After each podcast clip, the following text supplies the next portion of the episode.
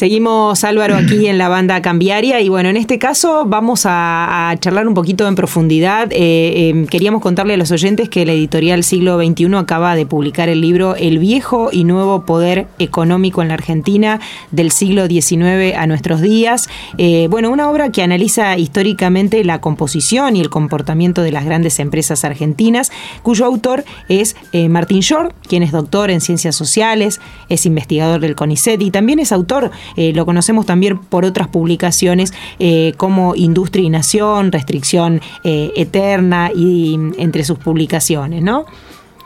Sí, eh, Sandra, también la, obra este, reúne trabajos de autores y autoras, digamos, de distintas este, disciplinas, entre ellas la Rosalina Norma Lanciotti, también amiga de la casa, que escribió el capítulo sobre capital externo y grandes empresas nacionales durante la expansión agroexportadora que eh, eh, integra este, este libro que estamos presentando. Bueno, Norma es historiadora y especialista justamente en historia económica y a ambos, a quienes presentamos, los vamos a saludar porque vamos a dialogar así en, conjunto con ellos. Eh, ¿Cómo están? Eh, Martín, Norma, Álvaro Torrilli y Sandra Sicarello los saludan. Hola, buenas tardes, ¿cómo están? Muy bien. Norma, ¿nos escuchás? Hola, buenas tardes. Hola, Sandra. Hola, Álvaro. ¿Qué tal? Muy bien. ¿Qué tal? Muy bien. Eh, bueno, Martín, empezamos para que nos cuentes un poco la, propuesta, digamos, de, del libro, este, qué, cuáles son los ejes principales. Mira, eh, nosotros lo que tratamos de encarar en el, en el libro es juntar una serie de, colegas y de amigos que desde distintos lugares y desde distintas disciplinas trabajamos este, o tenemos la misma preocupación por la dinámica, digamos, de las grandes empresas y del poder económico en la Argentina. Y la idea era trazar y ofrecerle a los lectores una mirada, como decían ustedes, desde 1880 hasta hoy, de cuáles son las características principales del comportamiento de las grandes empresas. Eh, y ahí tratamos de definir, y yo creo que eso quedó bastante logrado en la integración de toda la obra, una metodología de análisis eh, similar en los distintos capítulos desde lo metodológico y, desde el enfoque de análisis. Entonces, eh, si bien cada capítulo cierra en sí mismo, como puede ser por ejemplo el que escribió Norma, también es cierto que al que le interese tener una mirada, digamos, de largo plazo, desde la etapa agroexportadora hasta nuestros días, de qué rupturas y qué continuidades uno puede trazar cuando estudia a la cúpula empresarial, a estas grandes empresas o, alguna manera de pensar el poder económico, ahí hay una, un elemento que es bastante, bastante integral en ese sentido. ¿Y qué, rupturas y, qué continuidades se pueden ver en términos generales a lo largo de las distintas etapas históricas de lo que es la cúpula empresaria argentina? Mira, eh, te diría que en las continuidades hay tres elementos que por lo menos desde mi punto de vista son muy importantes eh, y donde la historia también nos ayuda a pensar muchos dilemas del presente, digamos. El primero tiene que ver con si vos querés, la incidencia de este núcleo del poder económico en la definición de cómo se organiza desde el punto de vista productivo, sectorial y demás el capitalismo argentino y cómo nuestro país se inserta generalmente de modo periférico y dependiente en el mercado mundial. O sea, la, incidencia del poder económico en el perfil de especialización y de inserción internacional de la economía argentina es un, primer elemento. el segundo elemento que para mí también es una continuidad, más allá, por supuesto, de la singularidad de cada etapa, remite al predominio de, o a la importancia estructural del capital extranjero, en algunas etapas con mayor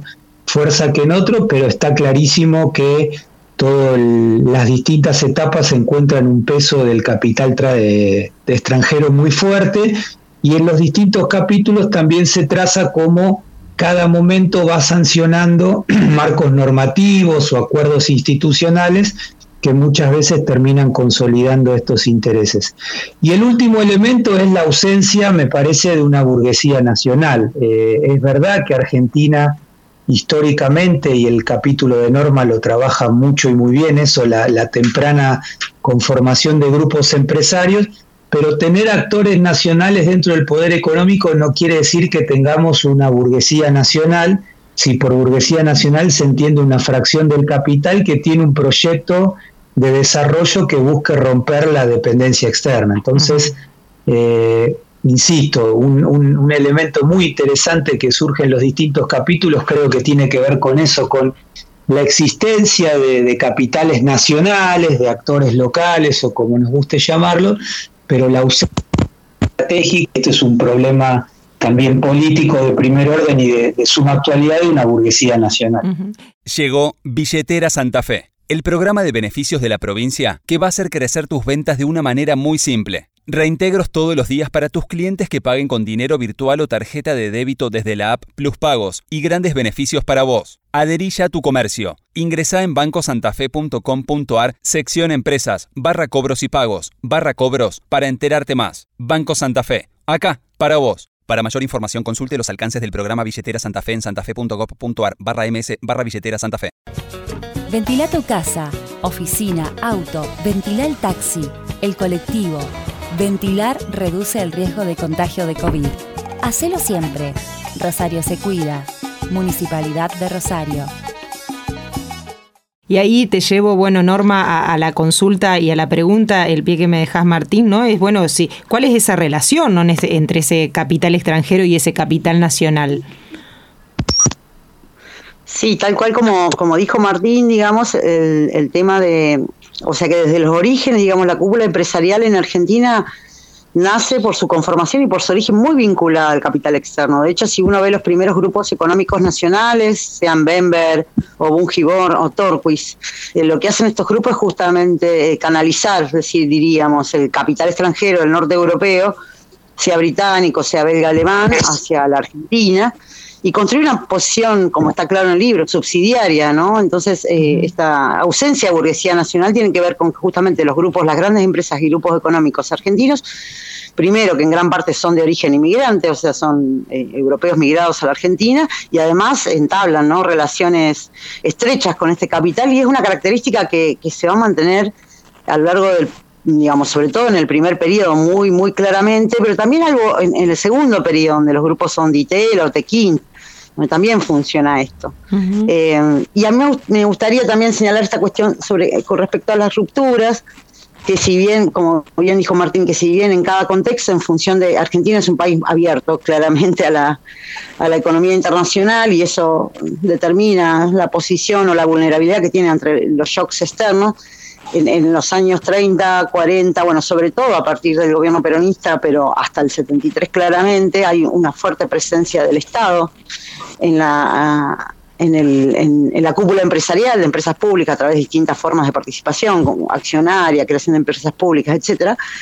Pero esto no, no, no llega, digamos, a justamente a cambiar las bases del poder económico en Argentina. Entonces, la, visión de largo plazo nos permite ver los límites ¿no? al crecimiento, al desarrollo económico desde esta perspectiva. Eh, eh, uno de, la, de, la, de los puntos del, libro, si, si, no, si no me equivoco, es justamente cómo estas élites imponen su poder de veto sobre la, la, economía argentina. Este, en, relación eh, a esto, digamos, por un lado, cuáles son la, los modos en que, en que ejercen ese, ese poder de veto. Y la segunda parte sería, digamos, cuáles son las dificultades para generar la, el, eh, el, poder político suficiente como para este, contrapesar ese poder de veto, ¿no? Eh, sí, dale Norma, dale, dale. No, es que yo no escuché bien la pregunta, no sé si me salió cortado, no sé si vos la escuchaste, Martín. Eh, creo que sí, a ver si por ahí, si no me, me, dicen. un poco de qué manera en, distintos momentos se expresa, digamos, el poder de veto del poder económico sobre la orientación del funcionamiento estatal. va, por ahí la, inquietud, digamos. Si, pensamos en términos históricos, hay momentos claves, por ejemplo, el, tema de la carne, ¿no? la guerra por las carnes. En general, sí, lo que uno ve, y, creo que va de acuerdo con la hipótesis que está planteada en el libro, la ausencia de la burguesía nacional también tiene que ver con que en realidad el poder económico y el poder político no están coordinados, podríamos decir. Hay una cierta autonomía del poder económico argentino que presiona y hace lobby en determinados momentos, pero no hay alianzas, digamos, que estén detrás de un modelo de un proyecto nacional.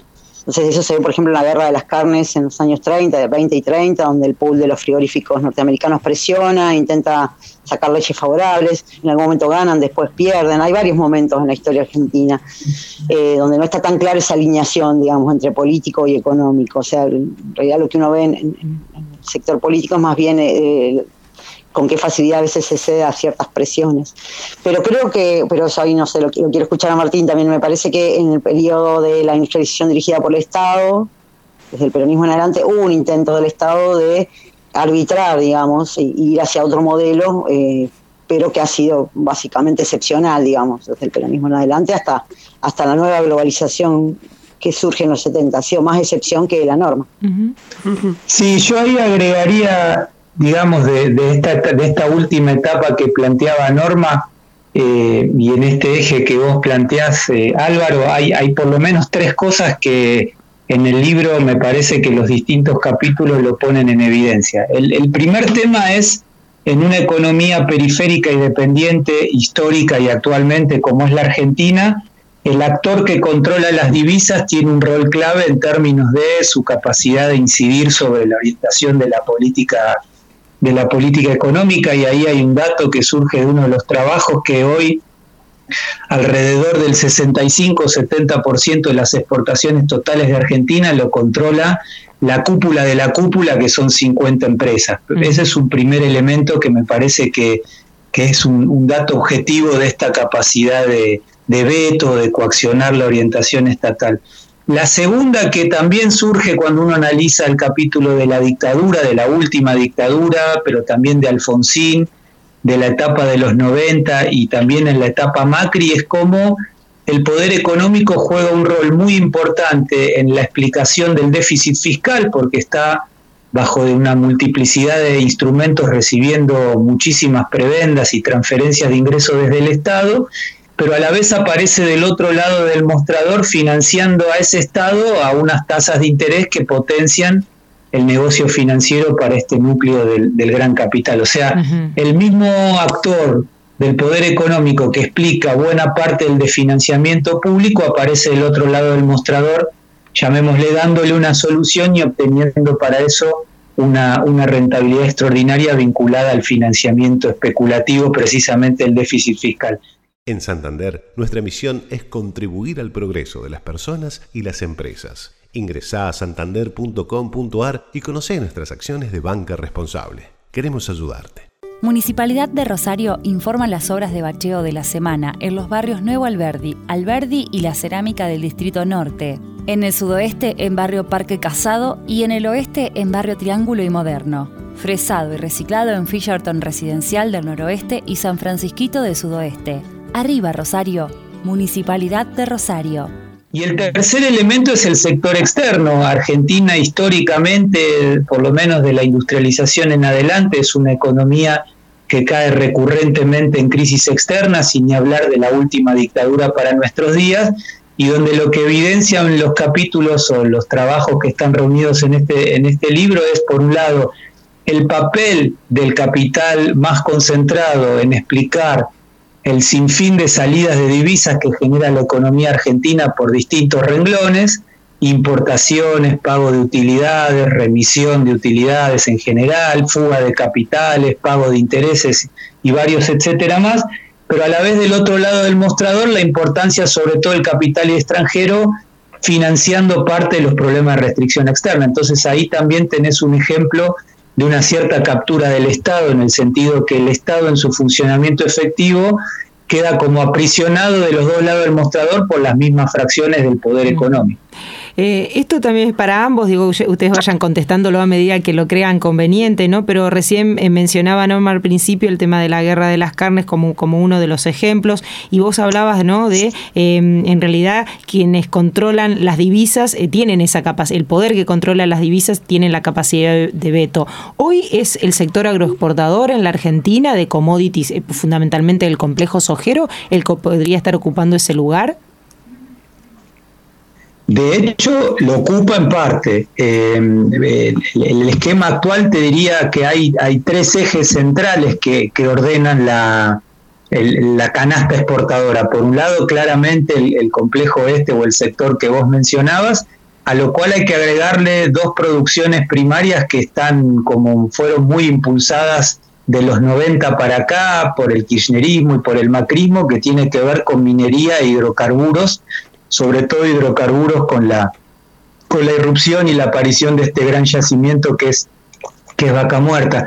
Y a eso le tenés que sumar algún puñado muy chiquitito de, de sectores productores de commodities como acero y aluminio y paremos de contar, digamos, como que la característica distintiva de, la especialización exportadora de la Argentina, te diría, tiene que ver claramente con lo que en economía se llama, o en alguna discusión de teoría económica se llama las ventajas comparativas, básicamente esto que charlamos, pero esto, ¿no? Que es muy, muy notable que a medida que avanzamos en el análisis histórico, y hablo yo del, último momento, que es la etapa más, más reciente, este dato a mí me parece muy fuerte, que 65 a 70% según el año de todo lo que exporta nuestro país está muy ligado a no más de 50 grandes empresas con lo cual es un poco también interesante para discutir la economía política del llamado modelo exportador que hoy quiere impulsar este, este gobierno, porque eso generalmente no forma parte de la discusión y me parece que un aporte del libro también tiene que ver con eso, con incluso en el análisis histórico, también mostrar un poco las debilidades o ciertas falencias para un país del tamaño de la Argentina de apostar a que el modelo de crecimiento pivotee principalmente alrededor de este tipo de exportaciones. Eh, esta, esta, sí, aparte me parece que... Ah. Sí, sí, no, Norma, te escuchamos. No, digo, me parece que a lo largo del, del, bueno, del análisis también lo que se identifica, si bien insisto es lo excepcional, pero también me parece que es interesante para tener en cuenta, que hubo momentos históricos en los cuales la economía tuvo otro potencial, o sea, hubo estructura productiva más diversificada, sea entre el 30 y el 50 o principio de los 60, sea también eh, después de la Primera Guerra Mundial, antes de la crisis del 30, también hay una diversificación, digamos. Eh, hay momentos donde la economía argentina tuvo, tuvo otras opciones que, bueno, que quedaron truncas, digo, también es interesante ver eso. Se termina imponiéndose, por cierto, en función de, bueno, de las condiciones generales de inserción de Argentina en, el ámbito internacional, lo que, lo que dice Martín, indudablemente. Pero también cabría pensar la posibilidad de que, de que, de que otro tipo de modelo productivo y económico se pueda formular, ¿no? La decisión fue difícil, pero la tomé con mucha frialdad. Con los años fui perdiendo mi luz interior, y para una heladera no hay nada peor. Por eso me voy, pero lo llevaré siempre pegados en mi corazón, como un imán. Es hora de dar lugar a una nueva heladera. En Banco Santa Fe podés pedir un préstamo personal desde 10.000 hasta un millón de pesos para lo que necesites. Banco Santa Fe, acá para vos. Válido para cartera de consumo. Desde el 1 del 11 del 2020 hasta el 30 del 10 del 2021. Consulta toda la información y condiciones de las líneas en www.bancosantafe.com.ar. bueno, justamente eh, Martín avanzaba en algo relacionado con un poco el modelo que intenta avanzar eh, la actual gestión eh, económica, ¿no? ¿cómo, ¿cómo, están viendo ese, ese programa, esa, esa, esa estrategia, digamos, de política económica? Yo personalmente eh, con mucha preocupación, digamos, me parece que ahí hay más allá de, del despelote y de la crisis vinculada a la pandemia que podemos también conversar, pero cuando uno discute estas cosas que ustedes plantean y que mencionábamos recién eh, nosotros, eh, estás discutiendo si vos querés el rumbo estratégico. Y ahí me parece que el, el núcleo duro del pensamiento del gobierno actual está muy asociado a, una, a un modelo de crecimiento traccionado por las exportaciones. De hecho, se plantea a veces hasta como chicana esta idea de aquellos sectores que proponen eh, impulsar el mercado interno vía la redistribución del ingreso no se dan cuenta que para hacer eso primero hay que exportar, lo cual es un argumento a mi gusto bastante eh, débil y discutible, pero aún así yo creo que hay varias cosas que hay que atender del modelo este que se está planteando, donde la especialización pasa por vaca muerta, minería, el litio y el Consejo Agroindustrial. Uno es lo que charlamos eh, bastante hoy, que tiene que ver con el, grado de concentración y de transnacionalización de los capitales que conducen la inserción exportadora de la Argentina. Ese tema es fundamental desde mi punto de vista. La otra limitación tiene que ver con algo que no es menor para un país que no logra nunca bajar de ese piso estructural de 10% de desocupación, que es que en la generalidad de los casos son sectores que generan muy poco empleo y ahí hay un tema crítico en términos de hasta dónde un modelo exportador con lo que tenemos planteado es un modelo inclusivo en materia laboral y social. Y a esto agregaría un otro elemento, algo que generalmente no se le da bolilla, que tiene que ver con el costo ambiental, que cada vez es más evidente en la explotación agropecuaria, ni hablar en el caso minero o incluso en el caso de la producción no convencional de petróleo, y el último elemento es algo que uno sí ahí ve un denominador común a lo largo de, la historia con las, con las especificidades de cada etapa que remite al carácter transnacional de los actores que conducen la inserción exportadora. Y eso es un problema porque vos podés generar un modelo que te genere divisas o que ciertos actores generen las divisas, pero después hay que mirar todas las salidas de divisas que esos capitales hacen a través de otros renglones de la balanza de pagos. Entonces, hay sectores que si bien son muy exportadores, a la vez tenés un renglón muy deficitario vinculado, qué sé yo, a remisión de utilidades, pago de intereses, giro de dividendos, etcétera, con lo cual incluso estos modelos de crecimiento donde se autoproclama como ideal la salida exportadora no, no contemplan esta serie de cuestiones y a mí me parece muy, muy importante plantear, sobre todo cuando son planteados por sectores que se autoproclaman heterodoxos. Entonces ahí hay todo un debate que me parece que está, está muy lejos de estar concluido. Un debate me parece bastante... Sí, acuerdo totalmente con Martín y aparte, bueno, en el caso, en el caso local, digamos, en Rosario, la discusión sobre la hidrovía, bueno, lo que pasó con las quemas el año pasado, digamos, por primera vez ponen en el tapete esta cuestión, sobre todo el tercer punto que mencionó Martín, que es la cuestión ambiental, como ya no un tema secundario, sino justamente con tiene que ver el tipo de modelo de crecimiento que se está buscando, bueno, tiende a destruir y a complicar, digamos, la vida cotidiana de las personas. estamos lejos de las ideas de bienestar, digamos, más básicas para, para, para la sociedad, ¿no? Al principio era confiable, se podía descansar en mí, aunque reconozco que mis cuerpos ya no pueden soportar la misma carga. Por eso me voy, pero le doy paso a una nueva generación de sillones que cuenta con todo mi respaldo. Es hora de dar lugar a un nuevo sillón.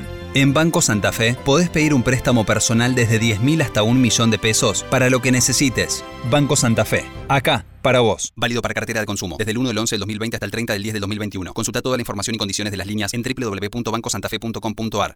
Municipalidad de Rosario informa los trabajos de poda y escamonda de la semana en las zonas comprendidas entre las calles 27 de febrero, Dorrego, Pellegrini y Sarmiento, y entre las calles Eva Perón, Mendoza, Provincias Unidas y Circunvalación. Arriba, Rosario. Municipalidad de Rosario. Vos mencionabas, Norma, eh, bueno, las experiencias en, las que se pudo ver un camino distinto al que se está trazando ahora, ¿no? ¿Qué, qué, qué se puede traer un poco de aquellas experiencias a la discusión actual? Sí, en realidad esas experiencias eh, fueron resultados de, también de condicionantes externos. En los 20 la Primera Guerra obliga en cierto modo a, ampliar la escala de producción de las empresas argentinas, a proveer al mercado interno, lo mismo pasó después del 30. En los 40 uno puede ver un Estado más preocupado, un Estado que tiene, bueno, como lo, lo señala también ahí, quiero claramente el capítulo de Marcelo Rouget, un Estado que a partir de, su núcleo militar, digamos, se plantea un proyecto de desarrollo, digamos, más diversificado, más de largo plazo, en base, bueno, esto justamente, eh, donde el capital privado no invierte, el Estado, digamos, llenando esos, huecos, por así decirlo.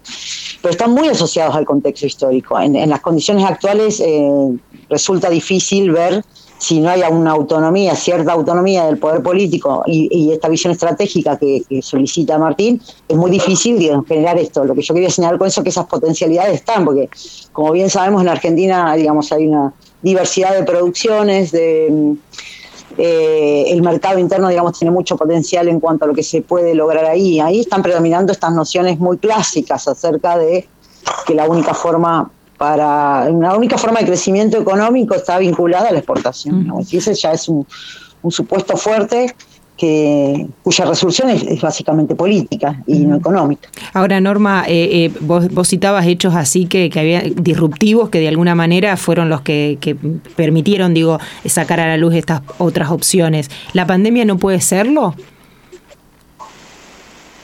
es re personal la, respuesta. Yo creo que nos habíamos entusiasmado con que podría, podría haberlo sido, pero claramente no lo estaría haciendo en este momento y lo vimos, bueno, lo que pasó con el caso Vicentino, o sea, lo vimos con algunas eh, iniciativas estatales que terminaron truncas justamente por la falta de la visión estratégica. Sí, ahí yo sumaría a, lo que plantea Norma y a lo que preguntaban ustedes. Eh, es verdad que eh, muchos podemos estar con cierta desilusión de, respecto de lo que pensábamos originalmente, ¿no? Eh, con, esta idea de la ventana de oportunidad. Pero hay un elemento que es notable, que es cómo hoy el mundo desarrollado se está tirando al costado sus marcos teóricos en aras de reconstruir las economías, qué sé yo, pienso en toda la política esta de, generación de transferencia de ingresos hacia los sectores de, de menores recursos en Estados Unidos y ni hablar las políticas de nacionalización que se están encarando en países como Alemania, digamos, países que eh, era impensado hace 10 años que pudieran desembocar en algo así. Entonces ahí yo recupero mucho esto que planteó Norma. Eh, Argentina tiene todavía un potencial y una masa crítica muy interesante para encarar eh, nuevas especializaciones o redefinir la estructura productiva, particularmente me parece hay mucho para discutir en materia industrial. Y el problema es lo que ella señaló, creo que muy lúcidamente, es que la heterodoxia, o si esto que está hoy en el gobierno podemos llamarlo heterodoxia, este sector que hoy está conduciendo la estrategia de desarrollo, la forma de pensar esta cuestión, paradójicamente recupera, si vos querés, de modo acrítico muchos marcos teóricos y conceptuales de la ortodoxia. Entonces ahí estamos en un problema, porque para esas visiones el país industrial es algo de la década del 40 y del 50 y en realidad a todas luces es algo que es posible en algunos segmentos y a la vez es una necesidad porque yo quiero insistir con esto, el, modelo este de las ventajas comparativas es un modelo, como decía Aldo Ferrer hace 50 años, al que le sobran dos tercios de la población económicamente activa, por lo tanto es un modelo que difícilmente resuelva la pobreza, difícilmente resuelva el cuadro de regresividad bestial que tiene la Argentina y que difícilmente genere alguna ecuación distinta en materia laboral, con lo cual tenemos la necesidad social, incluso económica, de pensar y de discutir un modelo de desarrollo distinto. Banco Macro le ofrece su espacio digital exclusivo para jubilados. Un lugar para que pueda consultar lo que necesita sin salir de su casa, con información clara para que realice sus operaciones habituales desde su celular. Además, cuenta con Macro Jubilados, un botón violeta que le permite acceder directamente a sus operaciones desde donde esté. Conozca los beneficios de cobrar su jubilación en Banco Macro en macro.com.ar barra jubilados. Macro, cerca, siempre. Cartera de consumo. Otorgamiento sujeto a aprobación crediticia. Más información en macro.com.ar barra jubilados. Banco Macro te trae Viumi. Resolve tu manera de cobrar y prepárate para crecer. Hacelo con el lector de tarjetas para cobrar en tu negocio o con link de pagos para cobrar a distancia en tus redes sociales y WhatsApp. Crea tu propia tienda online o suma el botón de pago web a tu página. Conoce más en viumi.com.ar. Viumi. Hacela fácil. Macro. Cerca Siempre. Cartera de consumo. Más información en www.viumi.com.ar. Y, esta discusión en algún momento parecía que eh, había una, una, tensión dentro de lo que es eh, la, nueva etapa a partir de, bueno de la derrota electoral de, del macrismo, ¿no? Sobre distintas eh, visiones sobre hacia dónde podía marchar la economía. Por lo que ustedes están comentando, la percepción es que dentro, por lo menos del espacio que uno podría denominar oficialista, eh, esta discusión ya se saldó hacia una heterodoxia más bien ortodoxa. Eh, yo te contesto por mí, digamos, sí, yo creo que sí. Me parece que lamentablemente lo que, lo que se terminó privilegiando en los hechos es esta idea de la mejor inserción es la, la, inserción posible y la inserción mejor posible de la Argentina en la División Internacional del Trabajo es a partir de sus ventajas comparativas. Y es un drama porque por todo lo que charlamos desde hace un rato, pero también por esto, porque no, no da cuenta de una renovación de ideas dentro de la heterodoxia. Encima, terminás agarrando como propio el discurso del enemigo, digamos que sería la ortodoxia, si es que es el enemigo. Ahí me parece que estamos en un problema muy serio y yo vuelvo a lo que ustedes decían, a mí sí me parece que este es un escenario que te habilitaría a pensar cosas distintas, qué sé yo, esto que hablaba Norma de Vicentín, la problemática esta de la reforma impositiva, la necesidad de un plan de desarrollo industrial a partir de ciertos sectores que Argentina tiene un potencial muy grande. Sin embargo, todo eso en, el marco de esta, de esta discusión tan empobrecida que, que se habilita desde este sector que hoy está en el gobierno, me parece que lamentablemente es como que no, no logramos nunca avanzar en un camino diferente. Eh, y yo quiero preguntarles en esto, y los estamos llevando mucho a la coyuntura, por ahí, bueno, me dicen si lo quieren, quién lo quiere contestar o no, pero digo, en ese sentido, eh, esta semana se conocieron algunas acciones del gobierno vinculados con, por ejemplo, eh, la puja distributiva en el segmento de lo que tiene que ver con el control de la inflación al principio apareció como muy temeroso, después empezó con controles, con eh, la, amenaza de que va a haber más, eh, más control a través de la FIP, eh, el, cierre o el registro de exportación de carnes, digo, em, es muy lenta, lo ven como muy lento, ven que ese puede ser un camino, digo, porque por lo que estabas diciendo Martín, requiere como de una audacia en el sentido de dar un viraje ¿no? en, el modelo de desarrollo. A mí me parece que, o sea, está bien eso, ¿no? Pero hay, hay, un componente que cuando uno piensa al Estado, digamos, eh, porque en realidad estamos entrando en todo, o sea, el Estado es, es relación de fuerzas y, lo que mm, ha pasado en estos dos últimos años, en un contexto muy difícil, sabemos que la pandemia es algo que irrumpió y, y bueno, sabemos que la tarea del gobierno en este sentido no es nada fácil pero lo que ha venido sucediendo a contramano de lo que de las esperanzas que teníamos era que eh, en vez de digamos consolidar digamos algunas líneas más claras en cuanto a tener una política económica y una política social coordinadas orientadas a la distribución al desarrollo económico, a la distribución del ingreso, en realidad las medidas por empezar son más parciales, responden a demandas puntuales y, y la política social por sí sola no, no puede sostener digamos eh, eh, no puede sostener, digamos, una senda o, no puede sostener el camino hacia un modelo de desarrollo diferente si no se cuestionan algunos puntos principales que son los que señalaba Martín antes. E, esa es, mi impresión. No tiene que ver tanto con la lentitud, sino con, una cuestión que para mí está presente en el, en Estado argentino y el libro está bastante marcado, o sea, esta cuestión de cómo el Estado responde ante ciertos contextos, digamos, cediendo a determinadas presiones. Entonces, bueno, ahí hay, una cuestión que tiene que ver con, la política en sí misma.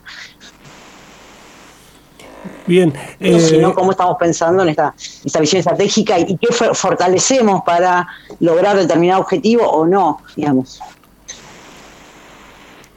Sí, yo ahí, eh, si me permiten, agregaría eh, lo que tiene que ver estrictamente con, el funcionamiento del poder económico, digamos. Creo que ahí hay, hay, dos o tres elementos que hoy tendríamos que, pensar, por lo menos en discutir y, en generar los incentivos para que esto suceda.